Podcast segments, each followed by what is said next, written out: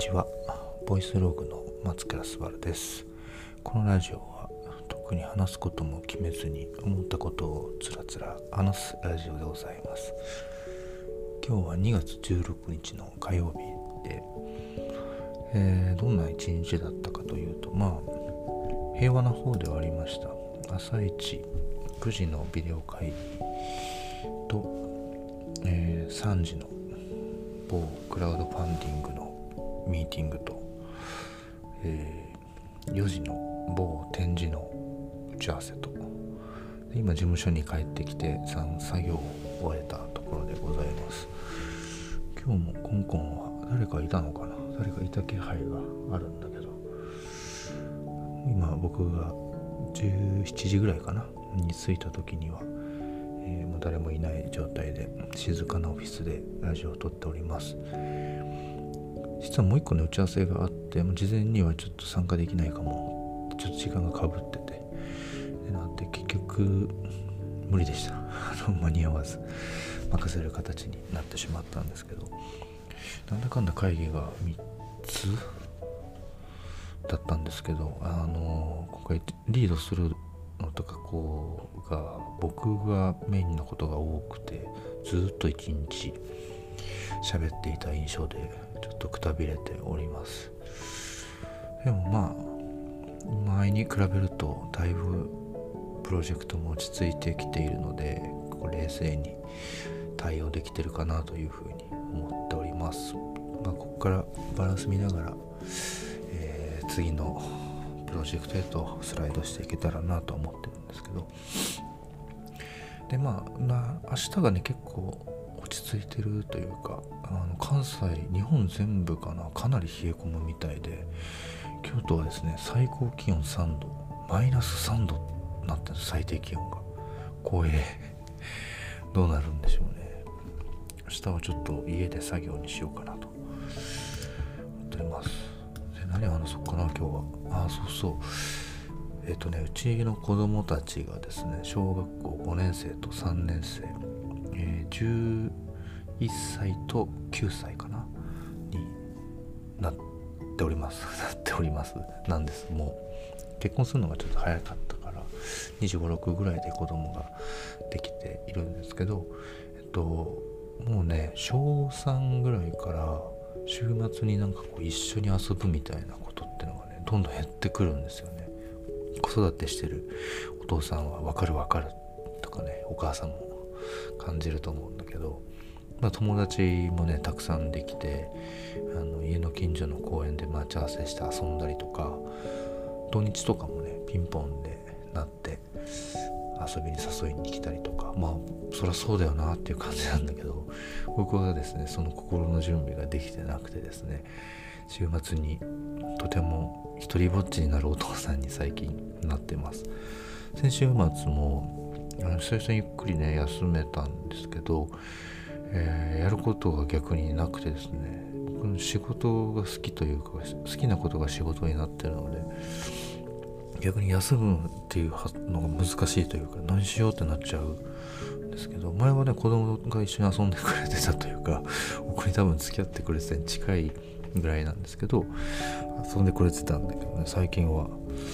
誘ってもあの友達約束あるとかね 丁重にお断りされるんですよ。子供が遊んでくれない問題に悩まされていてまあそういうお父さん方もね周りに多くて。とはいえまあこういうコロナもあってもうどっか遊びに行くみたいなこともなかなか難しくて。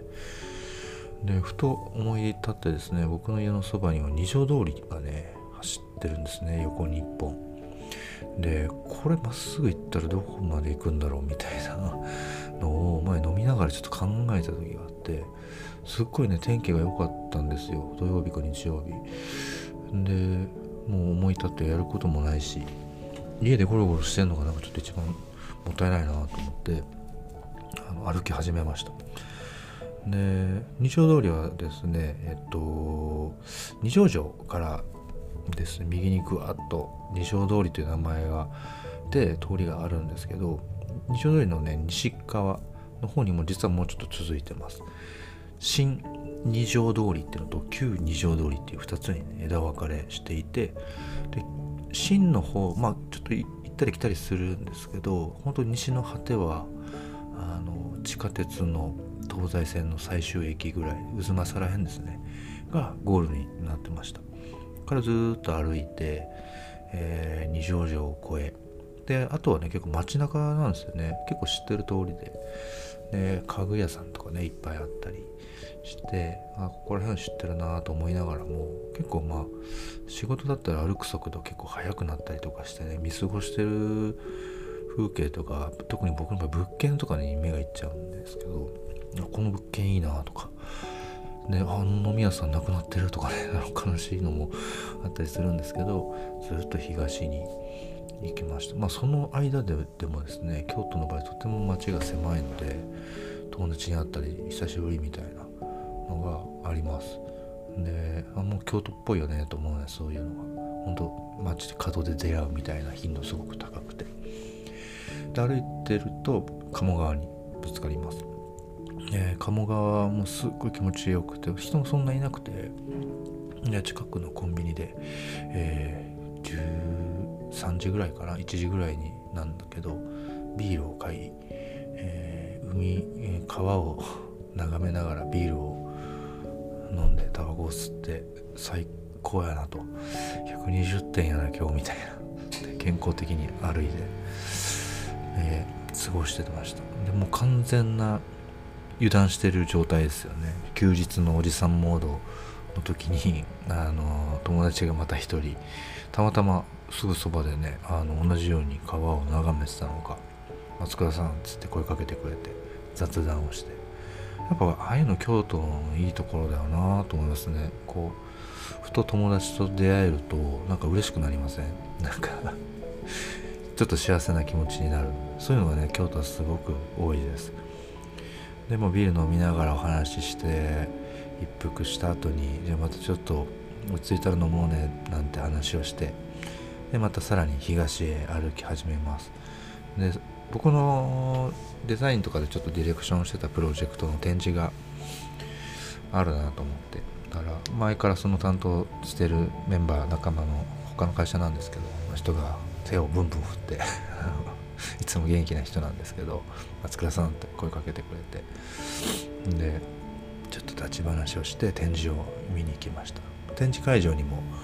え、一緒に仕事してるクライアントの方がいてで作品を見てでその後ですねえっと僕の尊敬する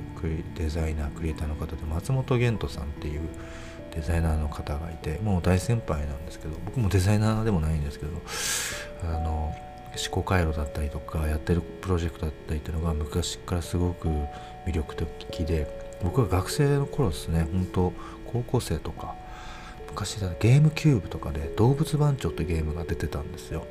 それのあのを作られてた方だったりグラフィックデザインの方がもう有名なんですけど、まあ、まあ、僕の憧れの人。昔本当に、いいきっかけで僕対談させていただく機会があってあの今でも覚えてるんですけどなんか君は若い頃の僕のようだねって言われたんですよね。ですごいまあ嬉しくて。でその理由はまあ松本源さんのこと調べてもらえたらなんとなくわかると思うんですけどまあ似た気配があるっていう、ね、その方がねグラフィックデザイン担当してた、えっと、京セラ美術館であの平成美術って展示の企画があってそれを見に行きました。でもうね2021年1月にはあの事前予約制だったんですけどそれまでコロナを受けて。それがもう解除されていて当日行ってもチケット料金払えば、えー、入館できるような形になってました。でもうね圧倒的な情報量で平成1年ずつ、えー、遡りながらその当時美術で何が起きたのかのビッグトピックを巨大な展示で、えー、見せていくアーカイブを見せていくってこととその時世の中で何が起きていたのかっていうのをこう比較しながら比較しながら一緒に見ながらあのアートがどういうふうに遷移してきたのかっていうものが結構ね倉庫的というかごそっとあるんですよ。いや面白かったね。すごいあの僕も知らないこととか結構ね平成初期のアートシーンとか僕まだ多分若すぎてあんまり情報ないんだけどこういうとこからスタートしてんだみたいなねあの学び勉強になった。すごい。であこのユニットにこの人いたんだとかね。なんかこう結構ねアートシーンの積層というかがねほんと一覧で一覧化されてる。全部見れるなっていう感じでした。すごいあの見応えたっぷりでお腹いっぱいになって。でそこから、ね、さらに美術館を出て東に行くとですね右手にあの京都市動物園かな？があります。この動物園もね数年前にリニューアルされて大きい動物園動物園ではないんですけどすごく綺麗で一つ一つの展示の仕組みがねあの綺麗なんですよ。ねまあ、子供いたらね動物園入ったなと思うんだけどまあちょっと今日はいいかなと思って。人も多そうだったのでちょっと避けて。この動物園横切りまして、えー、突き当たるんです。二条通りが。ここで二条通りは終わる。岡崎の右の東の果てですね。で岡崎あの二条通りは終了となってました。僕はこれで二条通り踏破したなと思って。結構ね楽しかったんだよね。でまあまあ子供もなかなか一緒に遊んでくれねえしなと思ってあの京都にはね縦横いろんな通りがあってで二条通りこそね多分僕が一番知ってる通りぐらいな感じ。でもそんだけ面白かったので今度あのまた違う通りを行ってみようかなと思っております、まあ、その日はねまだね歩ききっていろいろ見ながらでもね3時過ぎぐらいかなだったのであの友達ん家が近くてちょっとその友達の家に忘れ物をしてたのでちょっと忘れ物取りに行っていいって言ったらちょっとビールでも飲もうってなって昼間っからビールを飲みちょっと気になるとんかつ屋があるんだって話になりあの僕が消費したカロリーを瞬間で溶かしてですね一緒に晩飯食ってその後もちょい飲み続けてその一日にはね猫が3匹とウサギがいて僕はまあ飲みにも行ってるんだけどほぼこう動物たちをめでに遊びに行ってる半分ぐらいその目的が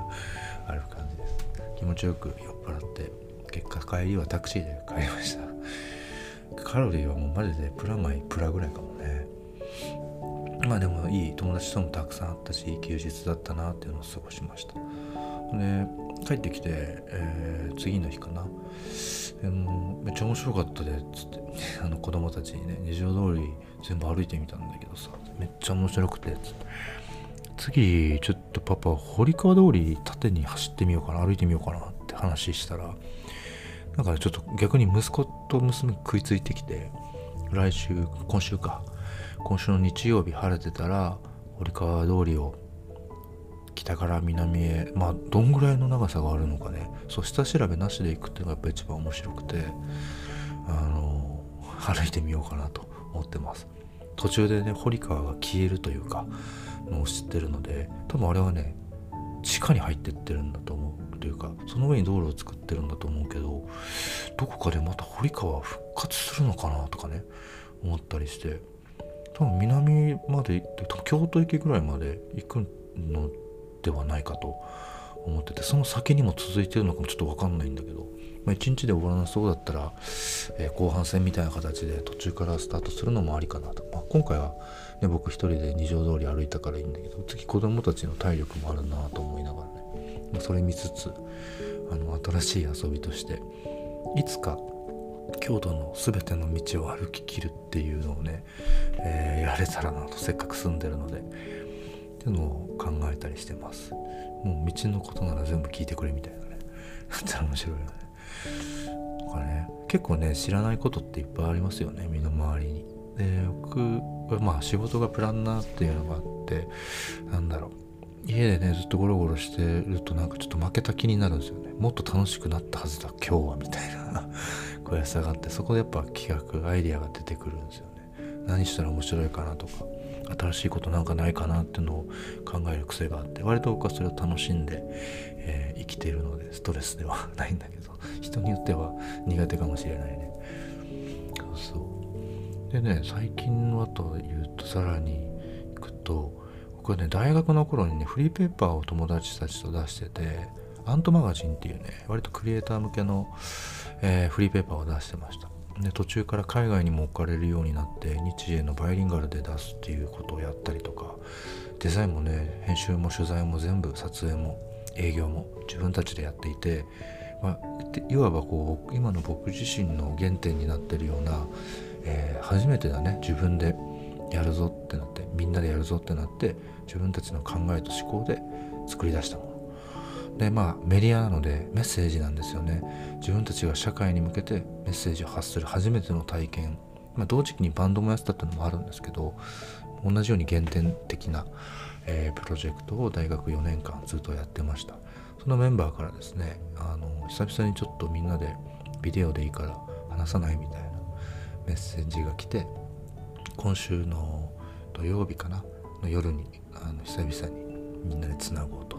なりました。パッと集まれるのがね男メンバーだけだったんだけどみんなねもうお父さんになっててさもう17年前なんですよね出会ってるのが。すごい年月を 感じるなと思って。で僕は当時立命館大学に在籍していてでまあまあ授業も受けてたんだけどあんまり面白いと思わなくてその時にね、えー、京都造形芸術大学今は名前が変わってしまったんだけどね京都に後藤茂雄さんっていうね、まあ、僕の恩師みたいな方がいて僕の人生を動かしたというか変えた人だね。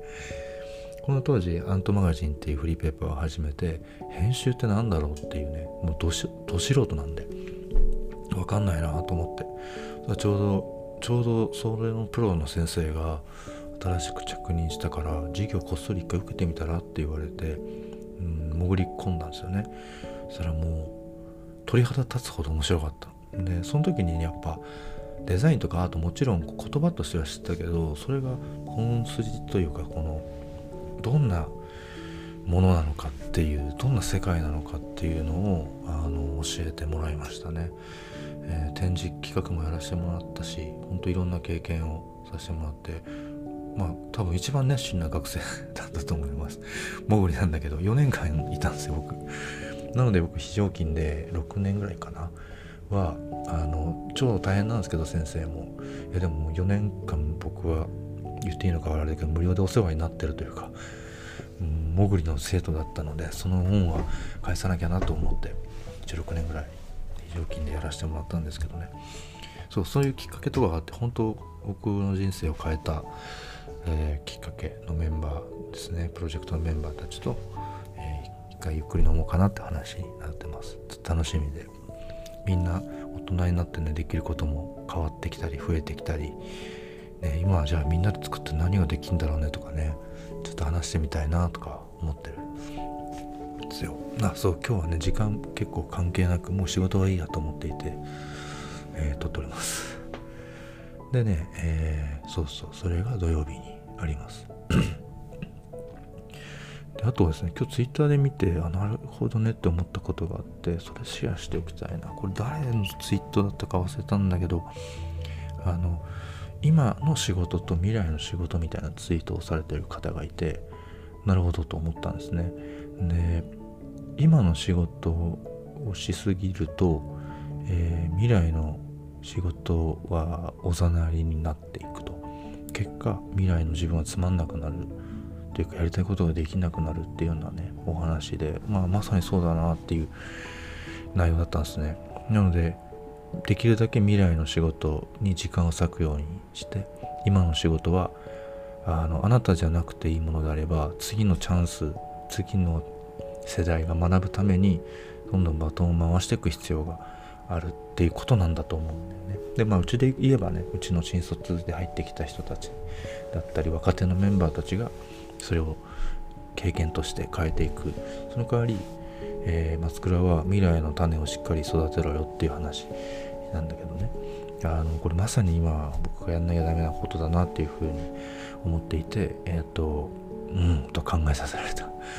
でやっぱあのいくつか種はあるんですよ。でもどうしても今この今の仕事にね僕は必須でいなきゃダメなケースが多くて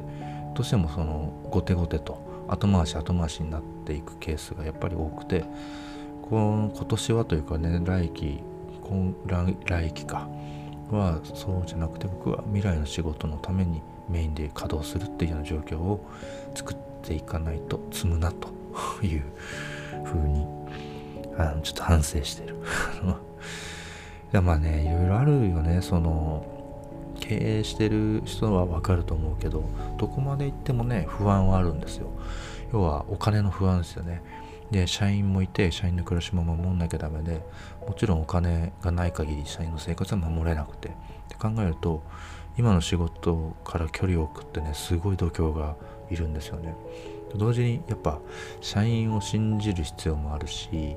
まあどっかでねケツ拭いみたいな尻拭いみたいなことはしなきゃダメだと思うんだけどそれも経験だなと思ってて若手のね。なので思い切って任せれるようにそして未来の可能性を広げれるように動くのがボスの役目だなぁなんていう ね反省をしてます。お金の不安を消し去るっていうのはね永遠に難しいテーマだなとは思ってるんですけどまあドカッと稼ぐしかないんだろうね。っていうのとまあうんまあ、もちろんね借り入れとかもあるんだけどやっぱ今でこそやっぱ言えるけど一人ぼっちで起業した時にはまあなんとかなるんですよね。自分一人の暮らしなんで。やっぱ一番辛かったのはね社員がどっと増えた時にまだ銀行も頼ってなかったのね。でやっぱこのキャッシュがどこで切れるのかとかっていう不安とかさ今までもしかしてラッキーで食えてたんじゃないかとかねそういう不安やっぱりよぎるんですよ。みんな経営者は経験あると思うんだけど。でそれはねもうね誰にも相談できないし本当ね自分一人で抱え込んでしまう課題なんだよね。それでちょっと心壊す人いるんじゃないかな。それに耐えられない人とかもいっぱいいると思うし。その時にですね僕の場合は京都銀行さんがねずっとお世話になっててメガバンクはうちは使ってないんですけど家から一番近かったっていうのがあるんですね。ただそこでね僕があの新しく会社作って本心講座作りたいんですよって相談した担当の方が同世代ぐらいの方であのかなりその人にはね助けられてますね。その僕は銀行との関係性とか無知なんですよ。もちろん銀行は銀行でビジネスをしてるしでやっぱ彼らから借りることそして利子をつけて返すことであの、まあ、ビジネスが銀行ビジネスが回ってると思うしね僕らなんかのリザヤでは 全然 食ってないしもっと大きいことでやってるとは思うんだけどただなんかどっかで借り入れて借金ってね、言われるまあ借金でもあるんだけどやっぱ暮らしの個人で借りる借金と法人のものとはやっぱ全然質が違うんですよね。で僕はねもういろいろやり取りする中であこの借り入れってお守りだと思ってで実際社員が増える時にお金の不安もちょっとあってとはいえまあ持ってるキャッシュでなんとかなるなっていう算段もあったんでちょっと悩んだんですよ。借りすっかなどうかなみたいな。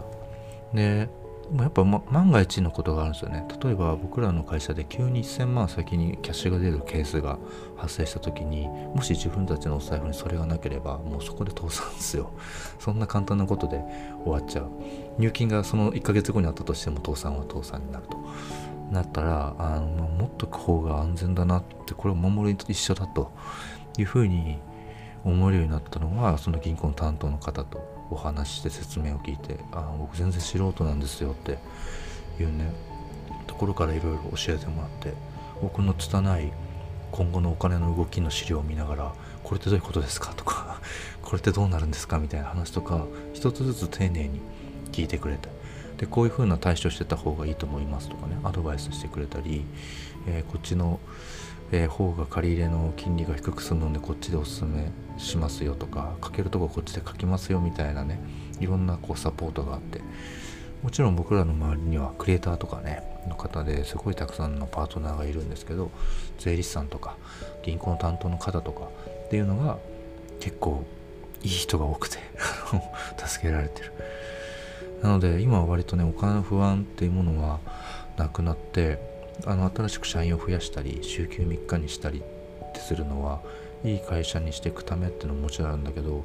より大きいビジネスに展開できるようにっていうのももちろんあります、まあ、そのチャレンジのためには、まあ、もちろん今自分たちが持ってるキャッシュでもできるんだけど同じように、えっと、一緒に銀行の方にも頼りながら僕らの成長と並走してもらえればそれが一番ベストかなっていうふうに今思えるようになったので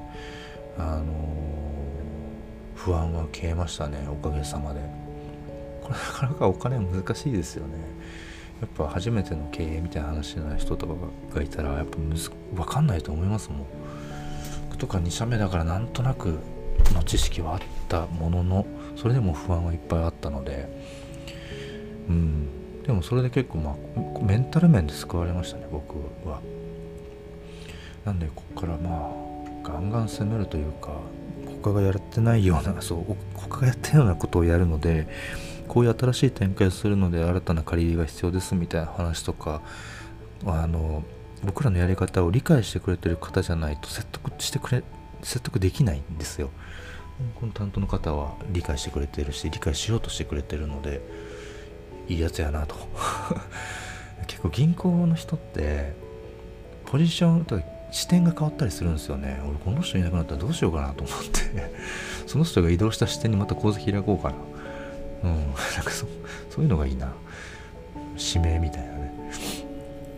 うん、あんまやりすぎると怒られるんだろうけどね。なんか繋がってんじゃねえかみたいな。まあまあ僕らはいろんな人に救われて会社を経営できてます。そんな感じでね今日も30分近くぐだぐだ喋っちゃってたんですけどまあ毎日ぼつぼつラジオを撮れるぐらいの余裕があったりとかもちろん制作は動いてるんだけど各メンバーがグリッド動かしてくれてたり僕もまあ打ち合わせでいろいろ動かしてはいるんだけど、まあ、ちょっと落ち着いて平和になってきたかなって感じです。でこう思った時に多分次の相談が来るシナリオなんですよ。なのでその準備をしてあのこのコロナのタイミングで前もちょっと言ったんだけどこう積載量オーバーみたいなタイミングがね結構あったのでそれをちょっと見定める物差しもこの前作ったのでそれをちょっと使いながら、えー、無理のない最適な範囲で、えー、最高の仕事をできるようにやっていこうかなというふうに思います。そんな感じで今日のラジオはこんぐらいにしておこうかなと思います。ちょっと長めの30分でしたが。ご清聴ありがとうございました。待ってんのかな。また暇な時にラジオを撮ります。また堀川歩いたらその報告もするかもしれません。それでは皆さんさようなら。今日もお疲れ様でした。